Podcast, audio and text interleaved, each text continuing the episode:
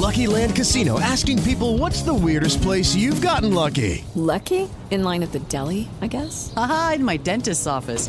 More than once, actually. Do I have to say? Yes, you do. In the car before my kids' PTA meeting. Really? Yes. Excuse me, what's the weirdest place you've gotten lucky? I never win and tell. Well, there you have it. You can get lucky anywhere playing at LuckyLandSlots.com. Play for free right now. Are you feeling lucky? No purchase necessary. Void where prohibited by law. 18 plus. Terms and conditions apply. See website for details.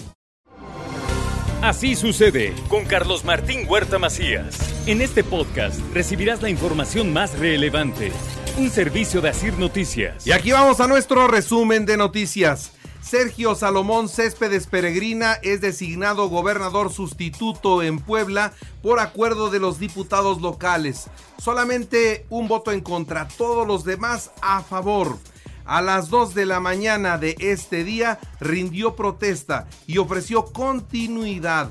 Puebla seguirá por la ruta de la transformación y se consolidarán los proyectos de Miguel Barbosa manteniendo el orden y la legalidad.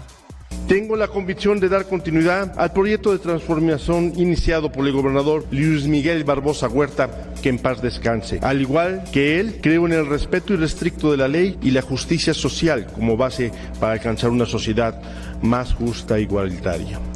Creo en el compromiso que hice con esta legislatura de dar orden y legalidad la señora Rosario Orozco Caballero confía en que mantendrá unido el esfuerzo de la transformación que comenzó su esposo y aseguró éxito para Sergio Céspedes Peregrina. En tanto, el diputado Eduardo Castillo es el nuevo líder del Poder Legislativo en Puebla.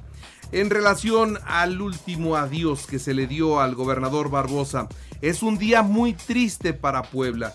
Miguel fue una persona cercana a la gente, combatió la injusticia y la corrupción, trabajó por la transformación de Puebla. Esto es lo que dijo su esposa, la señora Rosario Orozco Caballero. Es un día muy triste para Puebla.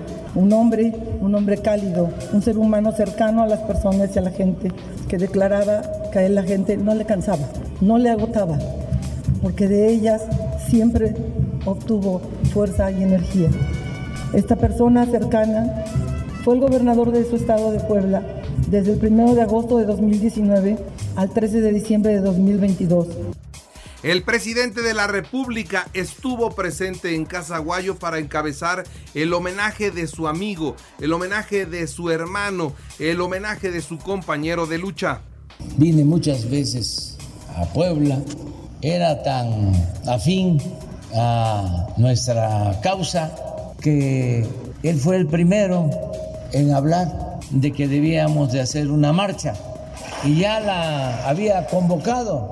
Y yo estaba pensando en un informe, nada más con miembros del gabinete. Bueno, estuvo aquí el secretario de Gobernación, Adán Augusto López Hernández, y él también habló de Miguel Barbosa inició la transformación de Puebla, un hombre dedicado toda su vida al servicio público, siempre pensando y queriendo a Puebla y cuando tuvo la oportunidad de gobernar sentó la base para la transformación. Claudia Sheinbaum también estuvo aquí, la jefa de gobierno de la Ciudad de México también habló de Miguel Barbosa. Pues Miguel era un hombre de lucha, un hombre de corazón y entregó todo por su estado desde siempre y también hizo pues un gran papel en su momento como legislador. La verdad yo lo quería mucho. Entonces, pues es una gran pérdida y pues siempre va a ser homenajeado. La secretaria de Seguridad Pública, Rosa Isela Rodríguez, dice habrá continuidad y todo el apoyo a la seguridad para Puebla pues nuestro corazón está triste y también pues lamentar esta partida y darles el pésame a los poblanos, decir que pues para nosotros fue un gobernador amigo de la seguridad y de los pocos gobernadores que siempre acudían a las reuniones de seguridad. El gobernador de Sonora, Alfonso Durazo, también estuvo en Casaguayo. Solidaridad la familia, las amigas, los amigos, particularmente a las y los poblanos en este momento difícil. Eh, el gobernador Barbosa fue un compañero de excepción, un compañero de lucha, eh, personalmente un amigo. Y bueno, el primer homenaje se hizo en el Congreso del Estado. Ese fue el primer sitio donde llegaron los restos de Luis Miguel Barbosa, donde se dijo deja un legado transformador. Fue la voz del quien en ese momento era el presidente del Congreso. La mejor forma de preservar el legado de Miguel Barbosa es dando continuidad a su propósito transformador. Esto se llevará a cabo con altura de miras, porque es preciso insistir que esta pérdida tan honda no debe ser sinónimo de, de desasosiego. Miguel Barbosa fue un hombre decidido, arrojado y valiente, pero justo y se decretaron tres días de luto por la muerte del gobernador Barbosa. Ante la llegada del nuevo gobernador, bueno, el presidente municipal Eduardo Rivera dice estar dispuesto a colaborar con Sergio Céspedes Peregrina en el bien y por el bien de todos los poblanos. Lo mismo el presidente de la Cámara Mexicana de la Industria de la Construcción, Héctor Sánchez, hace un llamado a la población para cerrar filas y sacar adelante a Puebla. Esto durante el homenaje que se le hizo a Miguel Barbosa. En, en cerrar filas todos los sectores que, que involucra Puebla, los empresarios, la ciudadanía, los sindicatos, las universidades, los tres órdenes, de gobierno y, bueno, pues a seguir desde luego trabajando en temas de economía y seguridad. Presenta la Ibero Puebla un amparo en contra de la militarización de la Guardia Nacional. Esto fue aquí en Puebla, repito. Vinculan a proceso a tres hombres por extorsión. A su víctima le pedían constantemente tres mil pesos. Ya le cayó la policía. Aseguran también cuatro pipas que fueron localizadas en la zona de Tecamachalco y Acatzingo. Se dedicaban al guachicoleo, como todos lo sabemos. Entrega el Ayuntamiento de Puebla los premios por el sorteo del el predial 2022 y se cumple ya puntualmente con este sorteo. En la información nacional e internacional, la mayoría de Morena y sus aliados en el Senado sacaron adelante el Plan B, los cambios a la estructura del INE para el próximo año. Los consejeros electorales aseguran que se pone en riesgo la elaboración del padrón, el conteo de votos y la fiscalización de los gastos.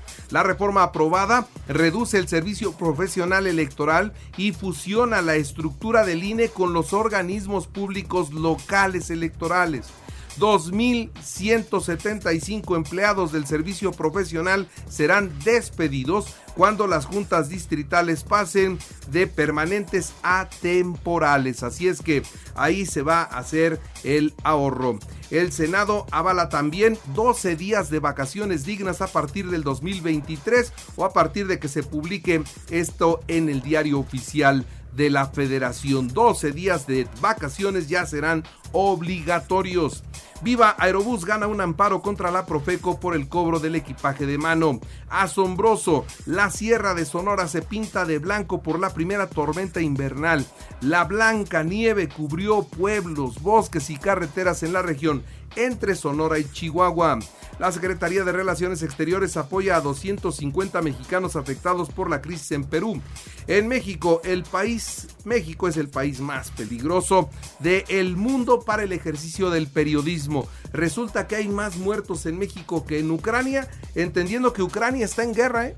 Está en guerra, a pesar de eso, aquí hay más muertos. Pedro Castillo agradece el apoyo de México, Colombia, Bolivia y Argentina tras su destitución en Perú y mientras en el Congreso de Perú piden Escuche usted, piden los congresistas peruanos declarar al presidente de México persona non grata para ese país.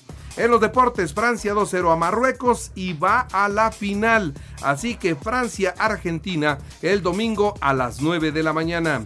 El Puebla 3-3 ante los mineros de Zacatecas en su primer juego de pretemporada. América Necaxa hoy a las 7 de la noche en la bombonera de Toluca en la Copa por México.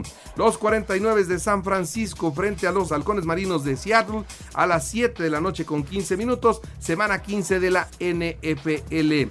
Y bueno, también decirle que en el fútbol americano se suspende o se cancela el partido en México para el 2023. ¿Por qué? Bueno, porque estará en remodelación el Estadio Azteca. Eso es lo que va a suceder y por ese motivo no habrá partido acá. Y recuerda que así sucede está en Radio y ahora puede escuchar a toda hora y en cualquier dispositivo móvil o computadora nuestro podcast con el resumen de noticias, colaboraciones y entrevistas. Es muy fácil, entre a la aplicación de Radio, seleccione el apartado de podcast, elija noticias y ahí encontrará la portada de Así sucede. Así sucede con Carlos Martín Huerta Macías. La información más relevante, ahora en podcast. Sigue disfrutando de iHeartRadio.